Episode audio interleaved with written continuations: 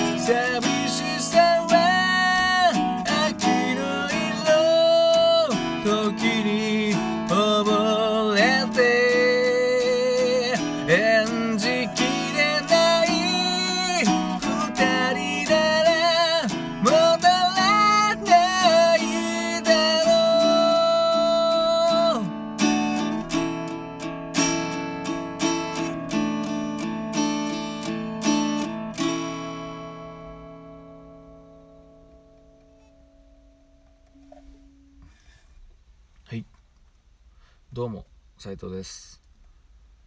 今ほど歌いましたのは WANDSさんで「寂しさは秋の色」ということでまあもう秋なんで今もねマイク拾ってるかわかんないですけどスズムシの音が聞こえております。もう完全に秋です。いやいやあの DEEN 歌ってまた WANDS 歌うっていうねもう。90年代まっしぐらですけども。まあちょっとねもうこの間ギターロックややっていこうかななんてね言ってたと思ったら夏メロも歌っちゃってもうしっちゃかめっちゃかでございます。なんかねいろいろやりたいこといっぱいあってうん。まあこの WANDSさんもですねビーイング系ですか？この商業的な感じですごい結局大ヒットしましたけど、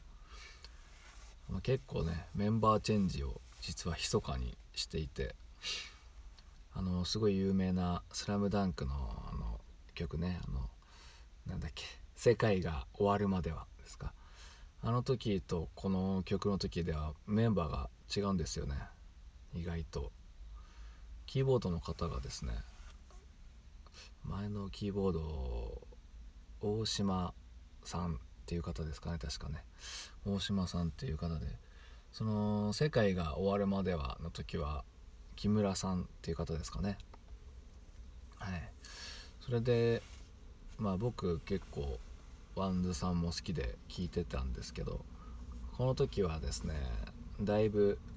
まあポップス志向なんですけど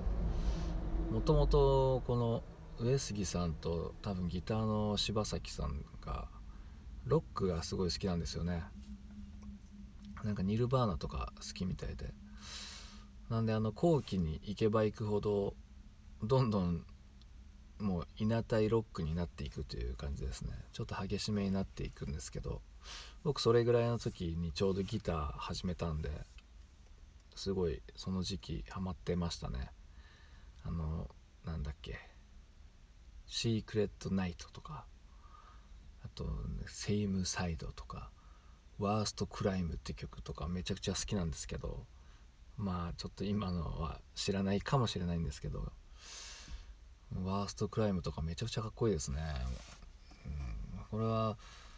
その上杉さんとかがいたのの最後のシングルででしたね確かね。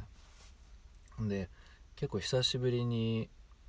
僕がねあの高校生の時にねすいません古い話ばっかですけどもすいません「ドラゴンボール GT」っていうのが始まってですねテレビで。それのエンディングテーマがなぜか WANDSさんの錆びついたマシンガンで今を撃ち抜こうっていう曲だったんですけどその時には実はもうその上杉さんとギターの柴崎さんがいないという、はい、キーボードの木村さんだけが残っていたということでですねオリジナルメンバーが誰もいないっていう状態になっておりました。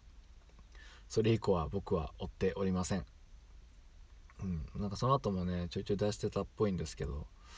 もうねほんとギターのみならずボーカルも変わってたらもう全く別物ということでね。結構上杉さん好きだったので、はい、自然と聴かなくなってしまいました、うん、まあその後解散して実は今またやってるんですよね。バンドさんねやっておられるんですよね。あのフェスとかに出る予定だったらしいんですけどまあこのコロナの影響でそうですねダメになったとは思うんですけどギターのあの柴崎さんが戻ってこられたという感じですね。でもボーカルはやはり上杉翔さんではございませんで、はい、上杉さんは脱退してからあのねアルニコってバンドやってまして僕それ CD も持っててその後そのアルニコさんもあんまり出さなくなってその後なんかねなんかいろいろなんかもっと激しい方向に行って見た目もなんかすげえ激しいなんか柔道着着るような感じになってなんかいかつい感じになったらしいんですけどその辺は私は追っておりませんが、はい、まあやっぱり僕の中の WANDS っていうとやっぱ、まあ、この時期とかまあそうですね。この上杉昇さんがいる時期がやっぱり好きですね。はい。まあそんないらない知識でした。どうも。